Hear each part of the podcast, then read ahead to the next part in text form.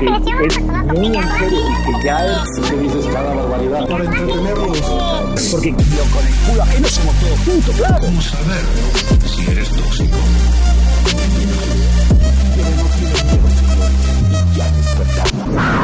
Libertarios tóxicos. ¿Cómo están? ¿Cómo están amigos libertarios tóxicos? Los saluda su amigo Miguel Hernández. Eh, bienvenidos a su podcast preferido. El día de hoy tenemos un tema muy, muy importante para la vida. Vamos a hablar de transgénicos, todo lo que usted quiso saber de transgénicos, cuál es la posición libertaria, la postura libertaria. Y me acompaña como siempre Marcelo. Si gusta saludar Marcelo. Marcelo. ¿Qué tal? ¿Cómo están? Aquí con ustedes, como siempre, aquí defendiendo la libertad. Gracias por tenerme, Mike. Y es un honor tener aquí entre nuestros invitados al ingeniero agrónomo y maestrante Andrés Casas Arroyo, experto en el tema de los transgénicos. Bienvenido, Andrés, y además libertario. Hola, mucho gusto. Y bueno, experto, experto, no, pero sí conocedor del tema. Estudiado, pero no creo que pueda considerarme un experto. Tan experto como se puede ser, ¿cómo no? bueno, pues bienvenidos. Este, si gustan, cada quien pudiera decir cuál creen que sea la postura libertaria. Eh, se me olvidó poner el cronómetro, pero por favor, en menos de dos minutos, eh, Marcelo, si nos pudieras decir tú cuál crees que sea la postura libertaria acerca de los transgénicos, como tú la ves. Ok, ¿me, ¿me escucho bien? Te escuchas muy bien, Marcelo. De hecho, el que escucha un poquito quedito es Andrés, no sé por qué si ya habíamos calado los niveles. Ok, entonces tengo dos, dos, minutos para defender la, mi postura libertaria en transgénicos. Bueno, esencialmente la postura tras, eh, en los transgénicos de la perspectiva libertaria es que se deberían de dejar desregulados y mientras se le informe a los consumidores qué es lo que están eh, ingiriendo, eh, es, es, completamente normal. Es bueno por dos cosas. Por uno, para empezar, por sus efectos. Sin transgénicos ni los avances que, que, estos han traído al, al, sistema de, producción, mucha gente probablemente moriría de hambre. No podríamos alimentar tanta gente como, actualmente podemos. Y es esencial para, para el mercado en el que vivimos. O si los quitaran mañana, habría una gran cantidad de problemas económicos. Segundo, simplemente moralmente, si tú tienes una semilla y tú eres dueño de las plantas, puedes hacer lo que tú quieras con ellas, ¿verdad? Y puedes intercambiarlas eh, con otras personas y modificarlas. Y mientras le estés diciendo a la gente qué es lo que hace o qué es lo que tú tienes información al respecto y que esa persona tome los riesgos que esta conlleva, no debería de haber absolutamente ningún problema con ello. La perspectiva libertaria es 100% a favor de, lo de los transgénicos y, y esperemos que, que esa rama de la tecnología avance cada vez más rápido para poder alimentar a más gente mejor y con mejor nutrición. Bueno, esa postura suena bastante neutral. Si gustas, Andrés, doy una postura que tengo yo de acerca de los transgénicos o si quieres empezar tú. Mira, yo realmente estoy completamente a favor de los transgénicos. Este, no le veo gran problema o sea, a utilizar transgénicos. Realmente nada más es un miedo que yo considero infundado de la gente por la palabra. Este, y además de que existen muchísimas fake news acerca de estos. Este, también, o sea, inclusive investigaciones científicas muy sesgadas y muy erradas que ya se han desacreditado para dar opiniones en contra de los transgénicos, de que causan cáncer, de que hacen esto y que hacen aquello. Y ya sabes todas las historias que hablan de eso. Pero realmente los transgénicos son necesarios. Es una manera fácil, entre comillas, este, de producir más alimento con menos insumos realmente, porque hay transgénicos resistentes a sequías, a suelos muy alcalinos o muy ácidos, a suelos muy pobres, a suelos con pocos nutrientes, con poca materia orgánica. Entonces abarata los costos de producción y de hecho hasta reduce la cantidad de agroquímicos que se puedan utilizar dentro de una parcela productiva. Bueno, este, yo ahora me gustaría dar mi posición. Mi posición es en contra de los transgénicos como se están tomando en este momento. Y yo soy libertario, soy rodbardiano, estoy a favor de la libertad. Obviamente también estoy a favor de que no los prohíba el gobierno. Es, para mí los transgénicos son como el aborto. Los, los odio, yo jamás los utilizaría, pero no quiero que estén prohibidos. Es una estupidez prohibirlos. Y, y bueno, ¿por qué estoy en contra de los transgénicos? Eh, debo confesar que de este tema tiene más de siete años que no hablo, tal vez. Y cuando yo ejercía la agronomía, pues a lo mejor la información era otra de cómo es ahorita. En mis tiempos... Eh, también yo creo que un maestro que tuvimos en común tú y yo influyó mucho. Sí, claro. Un doctor. Así es, tanto tú como yo somos agrónomos y tuvimos un profesor que nos leyó la cartilla completamente en contra de los transgénicos y pues a lo mejor tú ya sabes lo que voy a decir, porque pues yo de ahí es de donde tomo mi... Me bloqueó de Facebook por hablar bien de los transgénicos. pues sí, este, aquí nadie va a bloquear a nadie, pero vamos a decir todas las posiciones. Yo creo que todo lo que se les atribuye a los transgénicos en realidad es propiedad de los híbridos y los híbridos no son patentables. Para mí como libertario, el problema con los transgénicos es el copyright y precisamente quitar la libertad de la que habló Marcelo. Tú cuando tienes tu semilla, se te impide seguir ejerciendo tu posesión y tu dominio sobre tu semilla. Porque aunque tú la estés sembrando, aunque tú hayas obtenido el fruto, se supone que no es plenamente tu semilla, sino que en parte es propiedad de la semillera. Sí, la genética tiene copyright. Bueno, pues el copyright es antilibertario y esa es mi posición en contra de los transgénicos. Eh, ¿Qué opinas tú de eso? ¿No? ¿Tú qué opinas acerca del copyright? De hecho, se desarrolló un transgénico Ahorita me acordaste de un transgénico, le llamaban esta de tipo de semillas, semillas Terminator.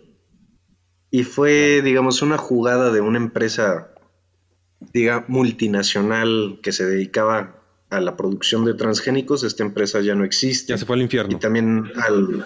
¿Eh? Ya se fue al infierno, no te creas. No, ya la compró otra empresa. Ah. Este, pero bueno, curiosamente para la cual trabajo. Oh, perdón. Nada, sí, este, pues a lo mejor mis opiniones pueden ser un poco sesgadas, pero sí trabajo en una empresa que en otros países se dedica a ser transgénicos. Aquí en México, desde el 2018 se dejaron de hacer ensayos. Había, bueno, en 2018 había una hectárea, ¿cuánto? Un millón de hectáreas, más de un millón de hectáreas de transgénicos de prueba aquí en México. Pero bueno, esta empresa lo que había hecho era una tecnología que le llaman Terminator, que hace que la semilla que se produce, por ejemplo, tú siembras tu maíz transgénico, cosechas el maíz, pero la semilla que obtienes es completamente estéril, no puede germinar. Y eso lo hicieron como para no tener que hacer copyright. Ajá. Sí, pues creo que ahí. Creo que eh, se escucha un eco. Y es que también. ¿Alguien tiene eco? Este, Creo que eres tú, Casasa. No, más bien como que tú ibas a hablar y yo iba a hablar y nos callábamos Pero se escucha, Lo que yo digo se escucha en tu canal. Ah, bueno, bueno, bueno. Sí, sí. No, ya no, perdón. Ya no.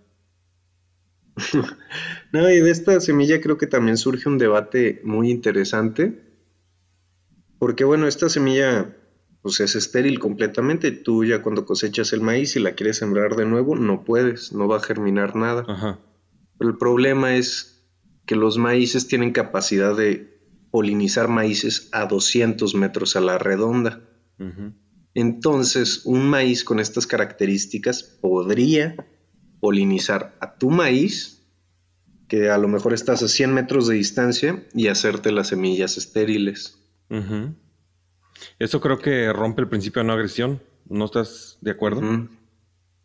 Sí. Bueno, entonces ahí tienes un ejemplo de un maíz bastante confuso para, para la teoría libertaria, porque por, un por, por, ejemplo, la otra vez que hablamos del copyright, o sea, en el capítulo anterior, eh, yo mencionaba que es completamente libertario lo que hacía, por ejemplo, Bill Gates y, todos esos que desarrollan software, que hacen que el software se defienda a sí mismo que tú instalas el software y cuando se da cuenta que es pirata, te ataca el software. Y eso es completamente libertario, eso no es antilibertario porque se está defendiendo. Eh, en este caso, la semilla Terminator, a pesar de que suena como la más horrible de las abominaciones, mientras no rompa el principio de no agresión, estaría dentro de la teoría libertaria como aceptable. Lo que no es aceptable es el copyright, pero que la misma semilla sea la que se defienda es aceptable. Lo malo es precisamente lo que estás diciendo. La semilla ataca no solamente a sí misma, sino a las que tiene alrededor. Y en el momento en que tu semilla termina y ataca a tus vecinos, ahí ya estás rompiendo el principio de no agresión y ya se convierte en una semilla antilibertaria también. Sí, pero ahora, por ejemplo, ponlo desde esta perspectiva. Yo a lo que me dedico es a la hibridación. Este, no hacemos transgénicos, hacemos híbridos. A mí me dan el material paternal, o sea, lo que va, la planta que la vamos a tomar como si fuera el macho, la hembra, y se lleva, digamos, la cruz a cabo en campo y todo se cosecha y se seca la semilla. Este, pero yo, por ejemplo, los híbridos que produzco, si hay una tabla de maíz cerca, este, me causa problemas a mí, porque el maíz de esa tabla va a polinizar el mío, entonces yo ya no voy a poder dar las semillas de la calidad que, ¿cómo se llama? Que yo estoy buscando, o la pureza, digamos, de, de mi variedad de semilla. No sé si me explico. Sí, claro. O sea, lo mismo puede pasar que con la tecnología Terminator, pero con un maíz, digamos, comercial, no para hibridación, me polinice el maíz que yo sembré para hibridar. Y ahí también sería a lo mejor. yo te entiendo porque yo también soy agrónomo, pero sería bueno que Marcelo nos diga si se entiende o no. Porque pues yo te entiendo porque soy agrónomo también. Sí, más o menos entiendo, pero creo que están confundiendo. Están. Bueno, el, debate es sobre si el transgen, los transgénicos en sí son buenos o malos y si deberían de ser permitidos por el gobierno. Una subsección del debate sería sobre si el copyright, cómo debería ser el copyright al respecto. Pero creo que ese es un, tema del copyright al. Copyright. O sea, ese es uno de los problemas que hay ahorita con los transgénicos, ese copyright. Porque inclusive Mm, la verdad no estoy seguro, pero existe, digamos, noticias de que X empresa demandó a un productor porque ese productor se contaminó del polen de el maíz transgénico y ahora sus maíces eran transgénicos. Así es. Y yo creo que es lo, el, o sea, a lo que quiere llevar Miguel ese debate. Pues sí. Porque ahí sí yo no sabría, o sea, ni siquiera sé dentro de qué posición ponerme porque a mí en lo personal no me parece justo que una empresa demande a otros, o sea, a un, a un productor porque el maíz de esa empresa polinizó el del productor, por ejemplo. Así es. Este, o sea, realmente el productor ni siquiera lo hizo con la maldad o con la intención de robarle el producto, o sea, dejando al lado, digamos, una ideología completamente libertaria. El productor puso ahí su maíz, la empresa puso el maíz allá, polinizó al productor y el productor se metió en problemas. Pues creo que tenemos el tema tan claro tú y yo, Andrés, que ni siquiera podríamos discutir. Creo que tenemos hasta la misma posición. Eh, sí. Nomás me gustaría que Marcelo. Pero ahí va la otra parte. Este.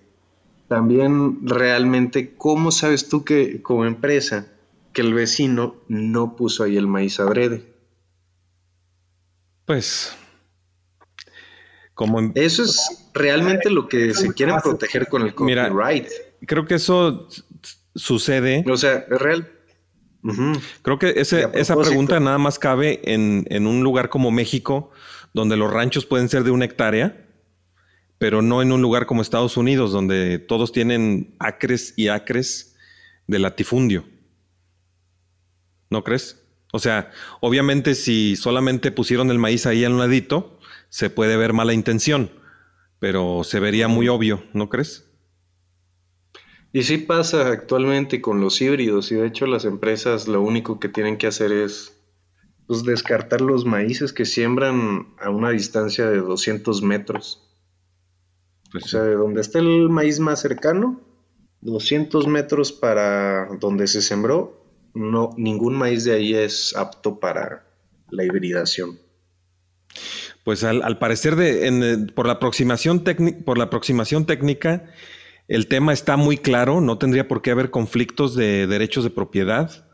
Hay razones obvias por las cuales tendría que haber zonas donde se debe de considerar que el maíz no es ni de uno ni de otro, sino que tiene que ser una zona de tolerancia Eh, ese podría ser el criterio técnico, pero el problema es que empresas grandes, como, bueno, lo siento mucho, pero yo se voy a decir el nombre, como Monsanto, este, están tratando de, de, de cambiar la ley para tener demasiada ventaja injusta.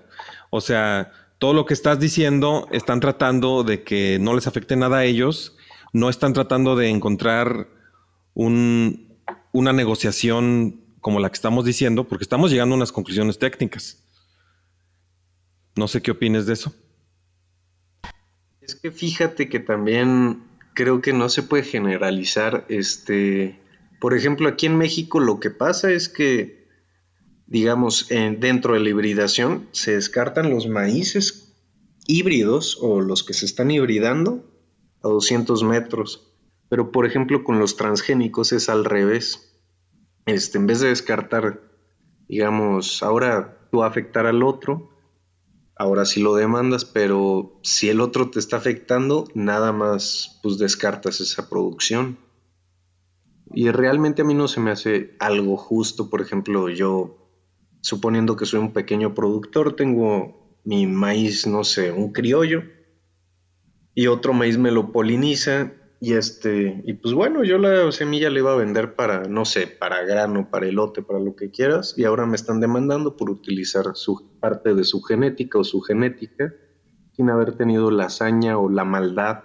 Creo que sería bueno para el público que explicáramos lo que es criollo, híbrido y transgénico. Ah, bueno. Este, un maíz criollo es un maíz que no ha sido alterado, es ese maíz moradito, azul o café o negro que ven. Ese es el maíz criollo. Amarillo, Este, rojo. El maíz, el maíz blanco y el maíz amarillo son maíces híbridos. ¿Qué es la hibridación?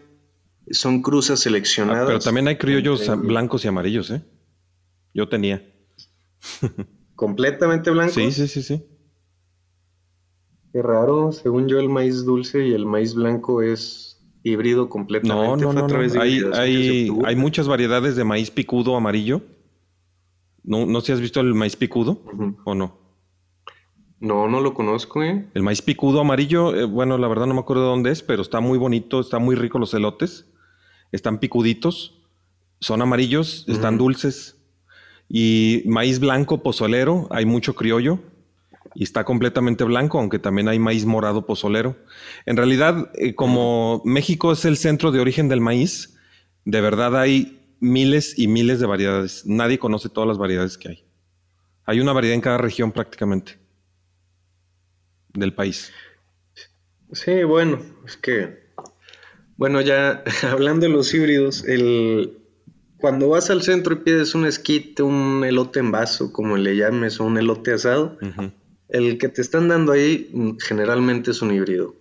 Son esos maíces muy bonitos, muy alineados, muy grandes, este, con varias líneas o hileras que, bueno, en el medio le llamamos carreras de granos y están muy bien alineadas. Esto, estos maíces son, se selecciona, digamos, el material, el que va a ser el material paternal y el que va a ser el material maternal. O sea, cuál sería el macho y cuál sería la hembra.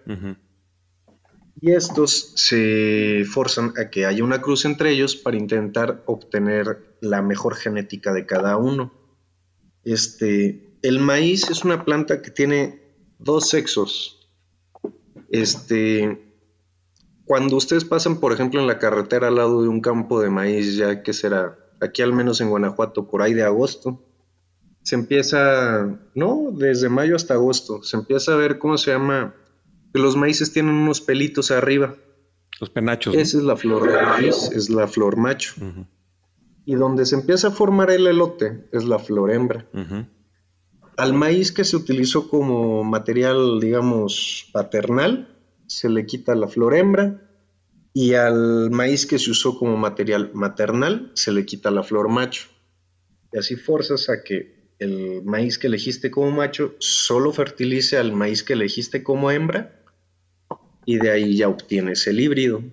También hay otro tipo de hibridación que ya es con modificación genética, más no es un transgénico. eso ya es un proceso en laboratorio. Y por último están, pues ya, los transgénicos, que los transgénicos es un maíz híbrido, pero no todo el maíz híbrido es transgénico. Que eso... O sea que tú separas, en, tu clasificación separas a los que están transgénicos dentro del maíz y transgénicos con genes de otras especies o cómo? Porque para mí desde, desde el momento en que le modifican en laboratorio los genes, para mí ya es transgénico. O... No, es que de hecho si vas por la palabra trans, o sea, no es transgénico. Porque a fin de cuentas la modificación genética que tú le puedes hacer en laboratorio a un híbrido es quitarle eh, genes nada más. Ajá o ponerle otros genes de maíz, pero realmente no le estás cambiando, no le estás poniendo genes de otra planta. ¿Y a ese ya le llamas transgénico o, cómo le llamas? No, ese es híbrido. ¿Híbrido de laboratorio? Sí, no, no sabía que existían. Ah, y también nos faltó hablar de los mutantes. Y de los mutantes. Sí. De los. De, no sé si te refieres a, las quimeras que luego salen de colores que no deberían salir. Bueno, en los años 60 y 70 hubo una moda eh, que se buscaba la modificación genética, como todavía no se conocía la técnica shotgun ni nada de eso, ni el CRISP, ni nada.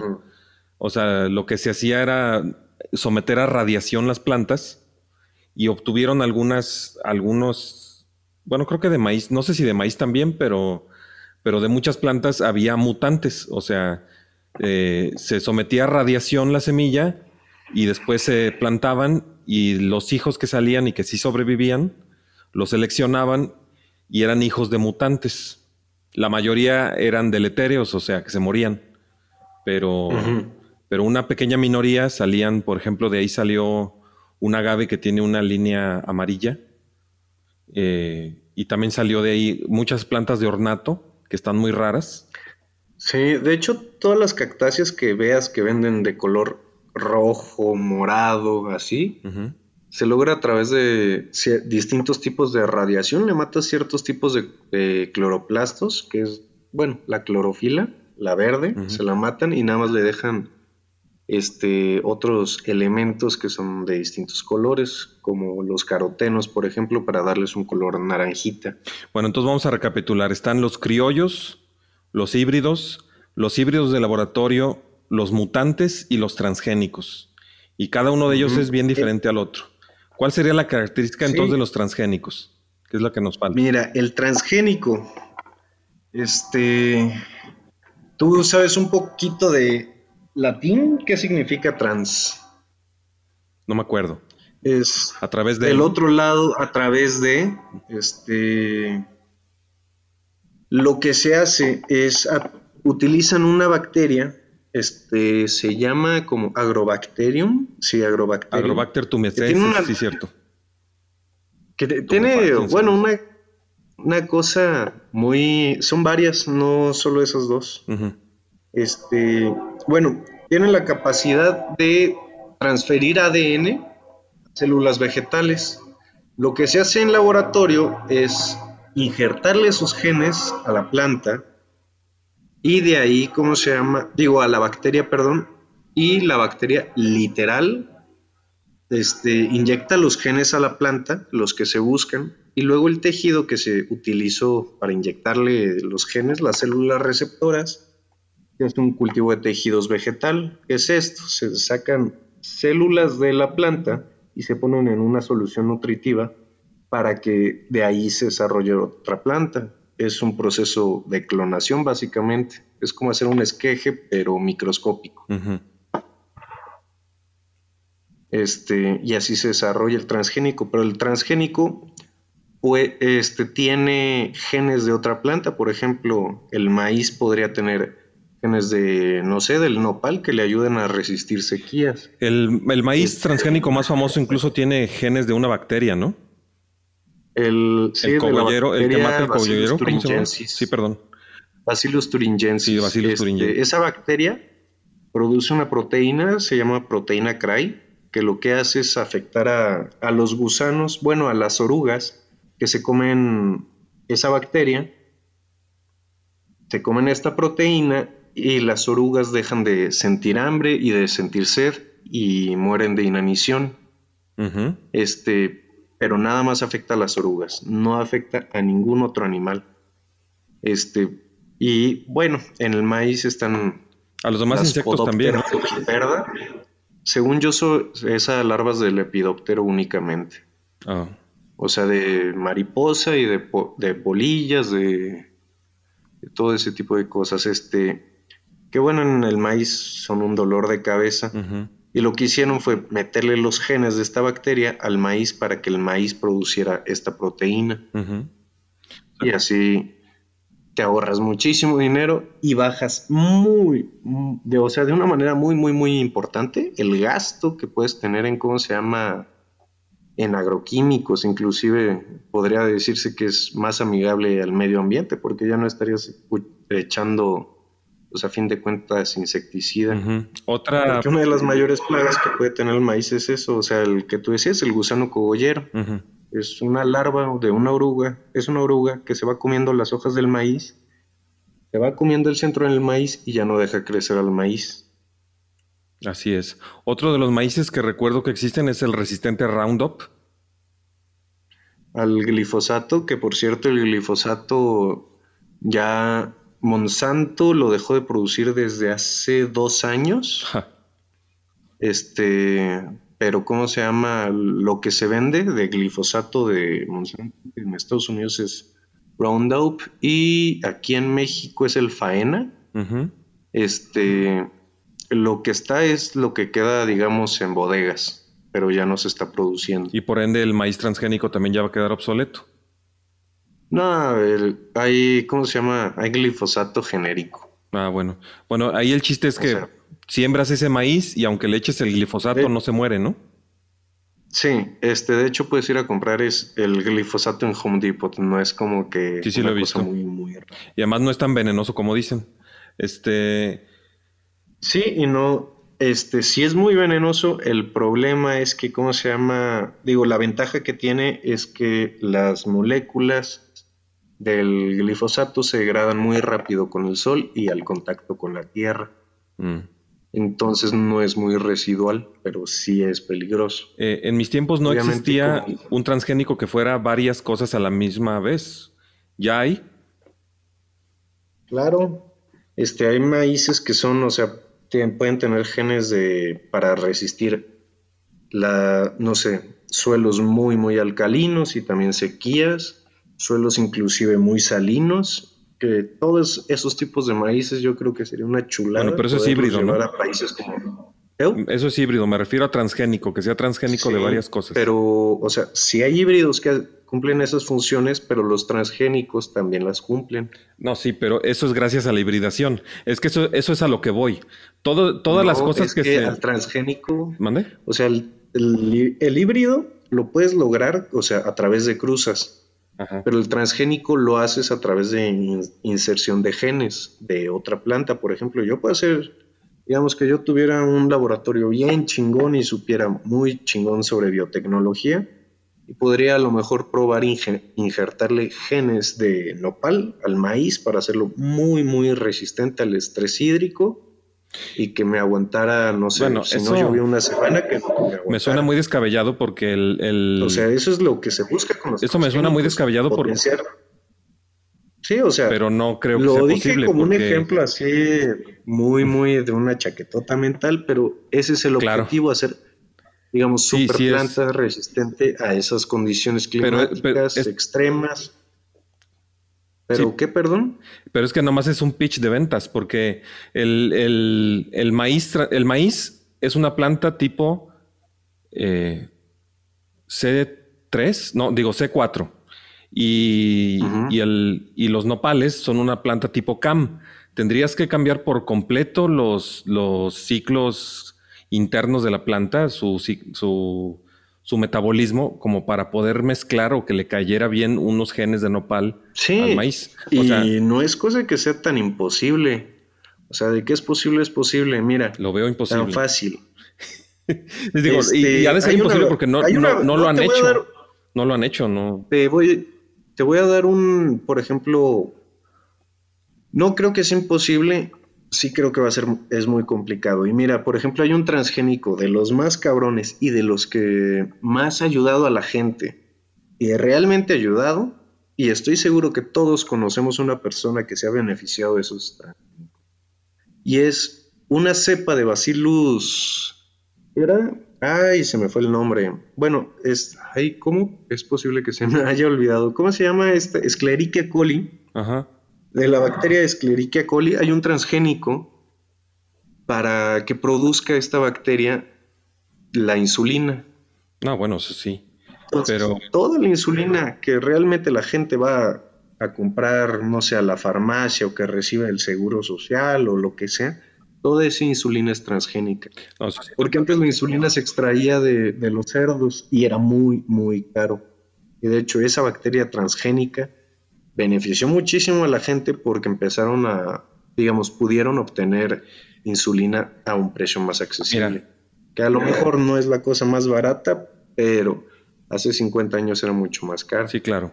Pero eh, una cosa es hablar de bacterias, las cuales tienen un montón de generaciones y por lo tanto es muy Sí. fácil seleccionarlas.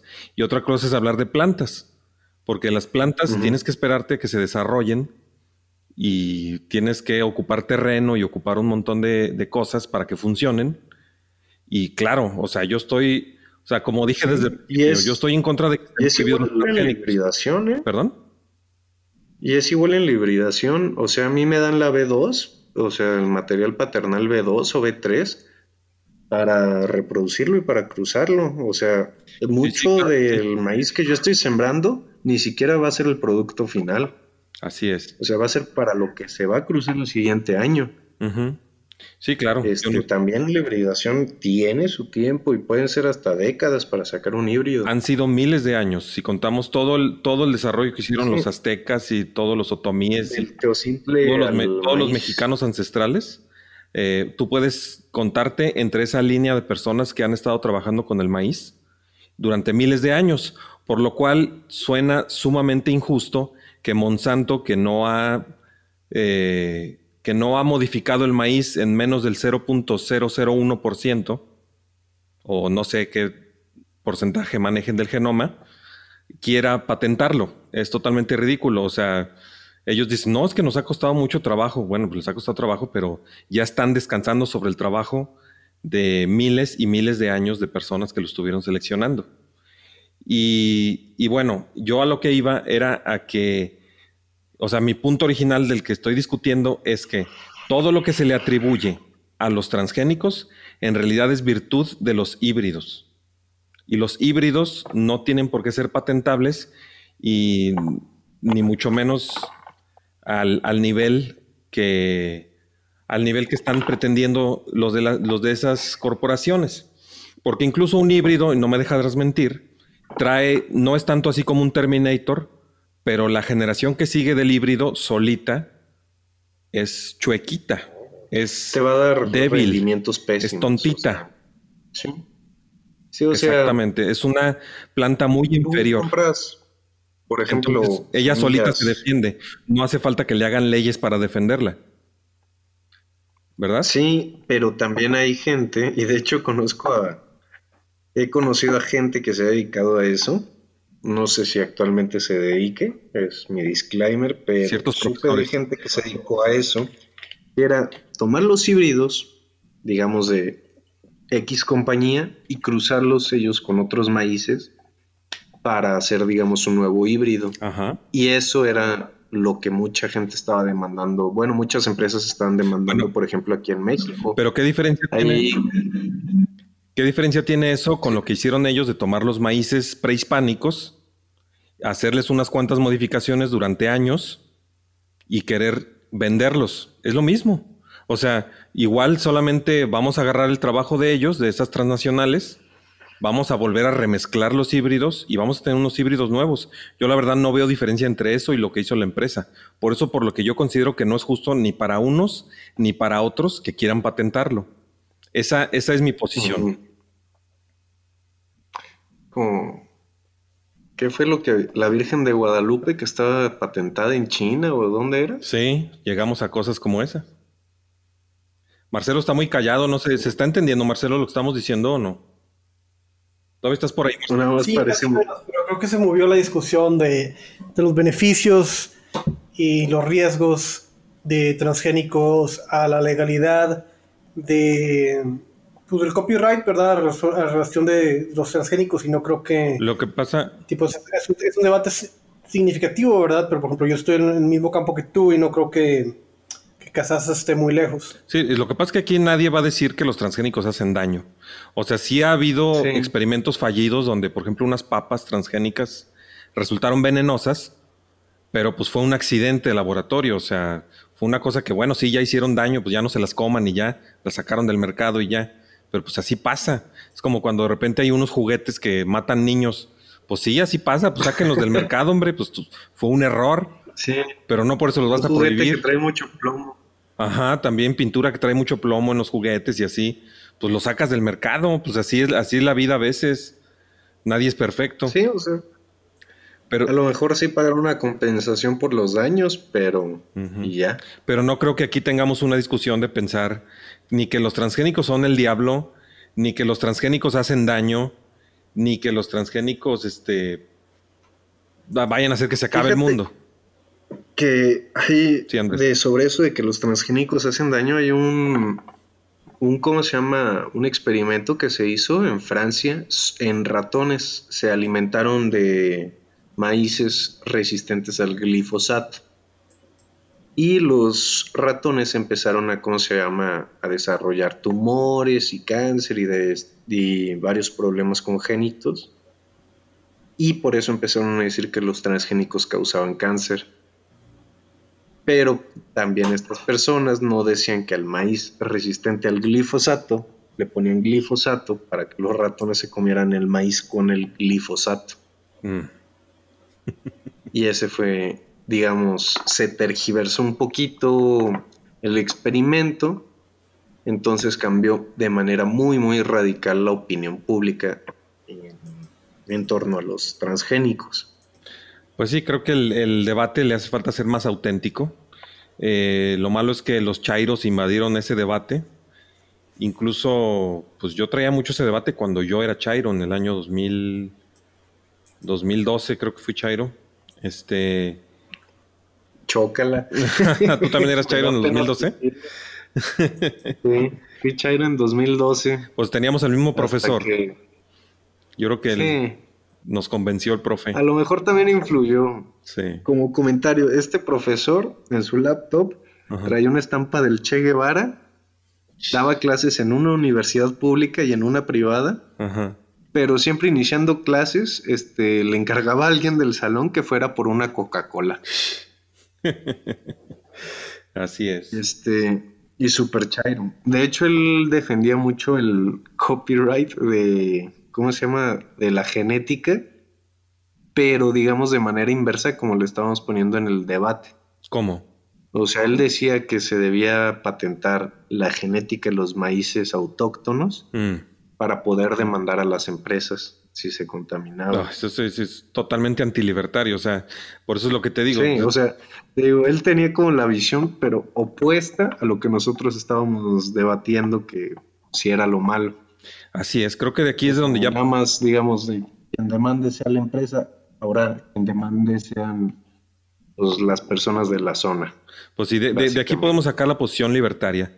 La posición libertaria es, pues, simplemente no rompas el principio de no agresión. Si tú ya quieres meterte a demandar gente, lo más probable es que ya estés rompiendo el principio de no agresión, ya estás utilizando al Estado. Y pues el copyright es antilibertario. Creo que... No sé si hay alguna otra pregunta, Marcelo. Si no, pues ya mejor ya hay que, ya hay que terminar. Ya, ya expusimos el tema, ya... y además ya se nos está acabando ver, el tiempo. Este, si alguien tiene el- alguna de las transmisiones en vivo, pues a lo mejor podríamos, no sé, que la gente nos pregunte algo sobre el tema o que hablemos sobre algo del tema. Sí, es cierto, se me, se me olvidó. Se me olvidó que, que podíamos ver. Hay un comentario, porque- una disculpa, Francisco Mariscal. Vamos a leer tu comentario. Dice: Los ingenuos de los ambientalistas dicen estar en contra de los cultivos genéticamente modificados. Bobos. ¿Acaso ignoran que el maíz original era una vaina con 30 granos? en una buena cosecha y los tomates eran del tamaño de una cereza. Ah, pero quieren todo natural. Pues sí, ¿qué opinas? No, y también pueden ver, por ejemplo, este, la zanahoria. La zanahoria originalmente no era esa cosita naranja que todos vemos, era una raíz cafecita como si arrancaras un pedazo de pasto y la raíz de un pasto, así era la zanahoria. Este, todas las plantas que nosotros conocemos actualmente son muy distintas a como eran hace 500 años. Y hasta los animales, y todo fue a través de hibridaciones, de cruzas, se obtuvieron, digamos, mejorías genéticas que benefician mucho a la gente. Por ejemplo, la zanahoria, este, la naranja que conocemos todos, que hay zanahoria blanca, morada, amarilla, roja, pero la naranja que conocemos todos nosotros, hace 500 años era una raicita cafecita pedorra y ahora esta zanahoria que todos conocemos y que todos podemos comprar fácilmente y que hasta te la venden que orgánica y no sé qué, este, esta zanahoria tiene altos contenidos de carotenos, este, de vitamina A básicamente.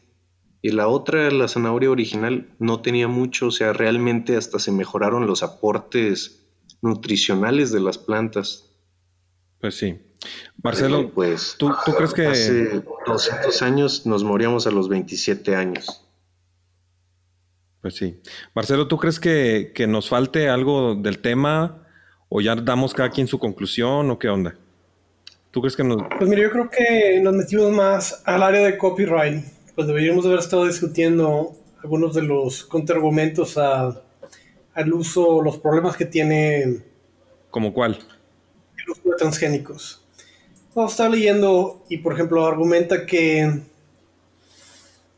si haces una planta mucho mejor que, la original, ¿verdad? De, la cual la sacaste, puedes, puedes eventualmente erradicar esa planta. Eh, y, habla también sobre ah, posibles alergias que le podría crear a la, población si no se tiene cuidado con ellas que, hay argumentos acerca de cómo, es que el gobierno realmente pues, no tiene la capacidad o por corrupción no hace estudios eh, de, los problemas que puede causar el consumo de algunos transgénicos y, pues la población está, está a riesgo y la verdad es que no tiene la educación para saber pues cuál es la diferencia entre un transgénico y algo natural y los riesgos que a lo mejor está tomando sin, sin saberlos, que a lo mejor no quisiera tomarlos. Que fíjate que ahí sí dijiste un punto válido y es como de donde más flaquea todo esto de los transgénicos, este, las alergias, porque sí puede darse el caso de que, por ejemplo, por decir, yo le meto genes del, se me ocurre, del cacahuate al maíz, y una persona que es alérgica al cacahuate haga, se come una mazorca que tenía esos genes y le da una alergia por el cacahuate. O sea, sí puede llegar a pasar eso. A lo mejor no el ejemplo tal cual dije, pero sí pueden existir problemas de alergias. Bueno, pero yo tomo ahí, ahí, creo que pues... Ah, perdón. Pues mira, mientras no haya plantas transgénicas con genes de mariscos, yo estoy feliz, porque no soy alérgico a otra cosa. Que se mueran los demás, ¿verdad? ¿Eh? Que se mueran los demás, ¿verdad? Nada más tú no. Sí. Sí, sí le ponen a cualquier otra cosa mientras no me haga daño, todo bien. Bueno, creo que ya lo mejor es que digamos nuestras conclusiones. Eh, si gustas comenzar tú con, con, tu conclusión, Marcelo, y después Andrés, y ya al último yo despido. Creo que también este, se nos pasó algo. A ver, diga. Esta semana yo compartí en mi perfil una noticia de un periódico bien chairo del país mm. este, sobre los transgénicos. ¿Qué pasó? El país es como el periódico Chairo de, España, es como la jornada española, una cosa así. Este, ahorita no encuentro, la había compartido en mi muro, no sé. ¿Pero qué era? sobre un estudio que demostraba que los transgénicos eran inocuos, de hecho. Ah, sí. Lo compartí. Sí, yo también lo compartí. yo creo que por eso salió el tema, porque salió últimamente un estudio donde se comprobó que los transgénicos eran tan inocuos como cualquier otra comida, porque eh, una comida normal, pues incluso por venir sucia te puede hacer daño, por traer algo de, materia fecal y cosas así. Y no es mayor el, el peligro Mm. que representa un transgénico que esos peligros que de por sí ya traen los, los alimentos. Entonces, creo que el- la discusión para mí no va por el lado de la inocuidad, que puede haber incluso más inocuidad en los alimentos profesionales, sino por el lado del copyright. Y yo por eso insisto tanto en lo del copyright y en, y en las bondades de los híbridos y que, y que actualmente los transgénicos simplemente están utilizando como marcadores comerciales. Eh, pero bueno, en sí, Fíjate, ya encontré la nota y lo curioso es que yo la leí, mm, pero no me había fijado que era de mayo, pero de hace algunos años, del 2016. yo- quién sabe por qué haber recirculado. Este, pero pues por las fechas yo creo que alguien le apareció en cómo se llama en sus recuerdos en Facebook y otra vez empezó a circular, pero si es de estas fechas. Ah. Bueno, pues si gustan, Marcelo, eh, no sé si ya damos comercial de una vez o, o qué. Sí, Pero- hacemos comerciales. Eh, Bueno, yo pensaba leer poquito de aquí de la nota, si querían. Bueno, que lea, que lea y luego hacemos comerciales. ¿Quieres que ponga este, el, el bueno. grabado, Marcelo, o lo vas a hacer en vivo? Ah, yo lo hago en vivo. Ah, bueno. Entonces échale, este, Andrés, lo que vas a leer y luego ya para despedirnos. Lo que aquí dice este artículo, que es del, de mayo del 2016, es que muchos, este, que hubo mm, unos estudios hechos por la Universidad, ¿cómo se llama? Estatal de Carolina del Norte, sobre los transgénicos, especialmente sobre los efectos en la salud humana y el impacto al medio ambiente.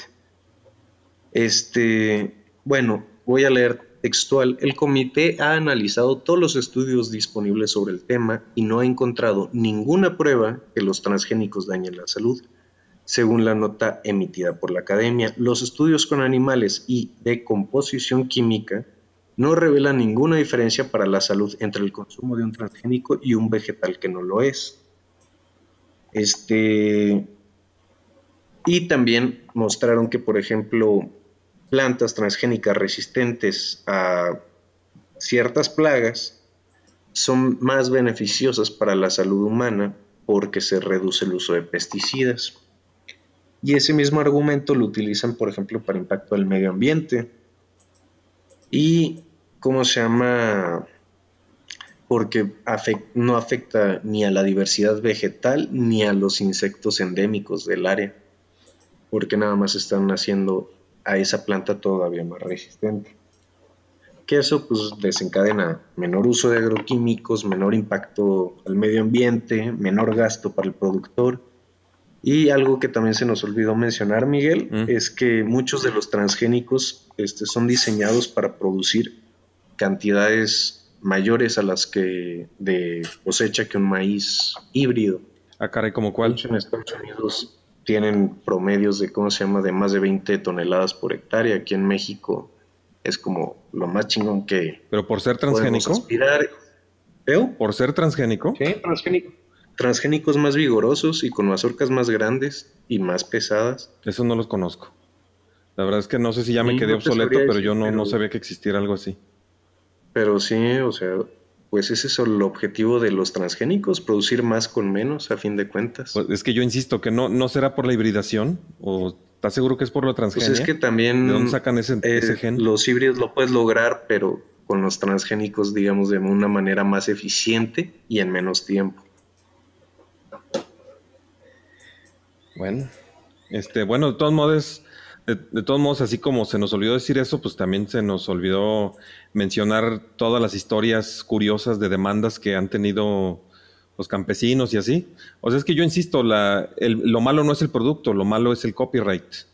O sea, por ejemplo, aquel campesino y que... el desconocimiento de la gente del tema también, ¿eh? Sí, también, y que el tema es confuso, o sea, tú y yo lo entendemos porque somos agrónomos, Mm, pero, o sea, bueno, déjame decir este ejemplo. Por ejemplo, en el ejemplo donde un señor firmó un contrato para no vender como semilla el grano que produjo, ahí ya tenemos una diferencia de conceptos, diferencia entre semilla y grano. Una semilla es aquella que puedes volver a sembrar, un grano es el que te vas a comer. O sea, se comprometió solamente a venderlo como grano y él cumplió su parte del- del- del trato, lo vendió solamente como grano a una, a una central de abastos y llegó una persona a la central de abastos, compró el grano y él decidió resembrarlo.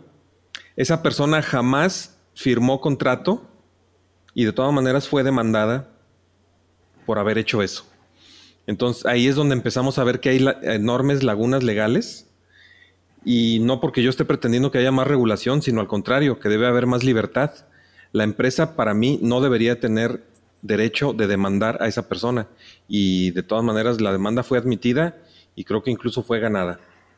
¿Qué opinas en eso? De hecho, lo que actualmente se está haciendo es, por ejemplo, este, una empresa productora de semillas, llamemos de empresa X para no decir los nombres de la empresa, le renta productores sus terrenos. Este, la empresa X le surte los agroquímicos, la semilla, pone parte de la maquinaria, pone parte de los gastos, pero también el productor debe asumir ciertos costos de producción. Al final se le paga eh, por hectárea cada mes que se le rentó el terreno y se le compra la semilla, este, bueno, ya la cosecha completamente. El productor firma un contrato de la renta del terreno, de que se compromete a producir, que se compromete a cuidar el, el cultivo y a seguir las indicaciones de los técnicos que le van a mandar y a venderle a la empresa X todo el producto de la cosecha. El, el productor no puede vender absolutamente nada. Y si incumple con esa parte, sí se demanda.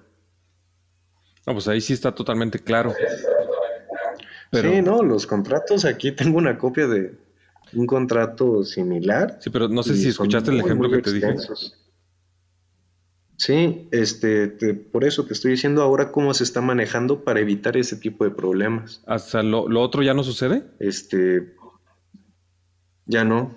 O sea, realmente una empresa no te va a dejar vender de ningún motivo, digamos, el material genético que ellos van a utilizar, a menos de que ellos lo empaquen y te den autorización de venderlo. Ah, no, pero explico. ahí lo que pasó fue que la persona, y creo que ni siquiera fue maíz, a lo mejor eran chicharos o no sé qué era. Este, ya ves que los chicharos, ¿mande? ¿No había sido con soya? Ah, sí, a lo mejor era soya, pero bueno, los chícharos y la soya, eh, creo que... Dato curioso, el 80% de la soya producida a nivel mundial y en México es transgénica. Así es. Para que esos chairos que además de todo son veganos se den cuenta de lo que están haciendo. están comiendo transgénicos. Este... Bueno, el chiste es ese, que, que ya ves que la, la soya y los, los chícharos y los frijolitos y todo eso conservan bastante la información genética. El chiste es que la persona esa fue y compró los. que no te estoy escuchando. ¿Mandé? Es que no te escuchaba, perdón. Ah.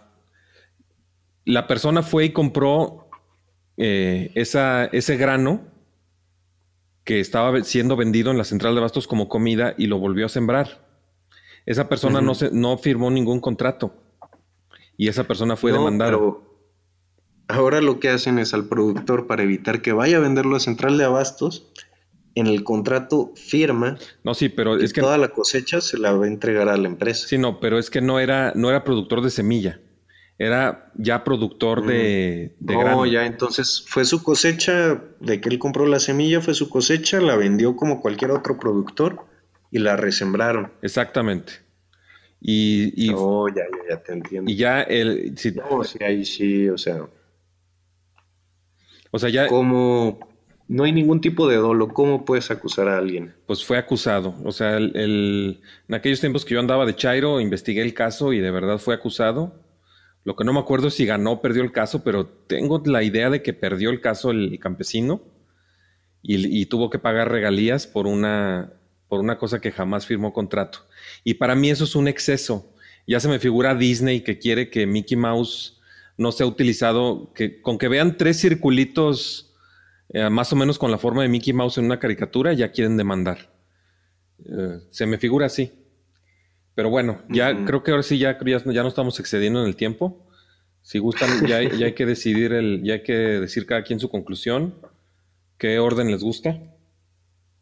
Eh, Marcelo, si quieres. Marcelo primero? Decir primero, Marcelo. No, te decía que si íbamos al comercial primero. Sí, bueno, échale tu comercial, pues.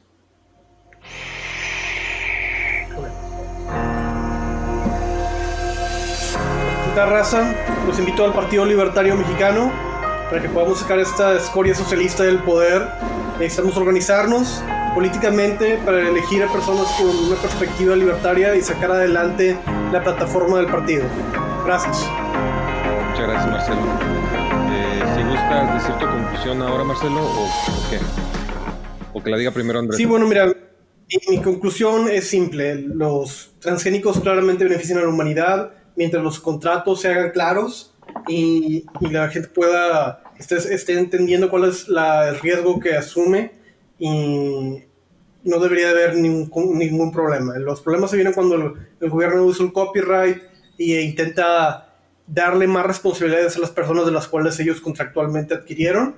Y, y ese es el, el, fin del problema. Mientras se hagan contratos claros y específicos, no deberían de haber tantos problemas. Eso es mi, mi perspectiva en general. Muy bien. ¿Tú quieres dar tu conclusión, Andrés? Andrés. Mi, mi, conclusión es que realmente también veo el problema ahí con el copyright, este, pero entre lo que yo conozco, lo que he leído y lo que he investigado y lo que me aprendí en mis cinco años de licenciatura es que los transgénicos son completamente inocuos. No hay ninguna prueba de que puedan desarrollar, o sea, que te causen cáncer, todas esas historias que cuentan ahí los ecochairos sobre los transgénicos y yo creo que el uso de transgénicos podría ser una opción viable para, digamos, abaratar el costo de producción de alimentos. Y eso es algo que beneficiaría a todos. El mercado literal ahora sí beneficiando al consumidor de una manera muy clara. Bueno, muchas gracias. Bueno, entonces ya nomás eh, yo también quisiera dar mi comercial y después mi conclusión. Ah, ¿Tú no tienes algún comercial, más, este, Andrés, que quieran que visiten alguna página o algo, nada? No, realmente no. Que li visiten Libertarios Tóxicos es la única página que me interesa que visiten. Muy bien, Libertarios Tóxicos. Bueno, mi comercial es que visiten, visiten libertv.live. Ahora libertv.live es como un YouTube libertario. Lamentablemente antes era un canal de televisión 24 horas, pero pues ya me negaron el servicio y ahora ya lo convertí en el nuevo YouTube libertario. Algún día lo, lo iremos siendo cada vez más atractivo. Eh, pónganse en contacto con Miguel Hernández y ahí tramitamos que se haga su cuenta fácilmente, gratis. Lo que no es gratis es subir videos, pero de eso hablamos personalmente. Eh, muchas gracias por su atención. Mi conclusión del tema de los transgénicos es que, una vez más, el problema no son los transgénicos. El problema es el estatismo. Muchas gracias. Yo soy Miguel. Me acompañaron Andrés y Marcelo. Esto fue Libertarios Tóxicos. Muchas gracias por su atención. Adiós. Dicen que si tienes un podcast y no estás en Spotify, no existe. ¿Pero qué clase de radio es esta? No es radio, es un podcast. Suscríbete a Libertarios Tóxicos en Spotify.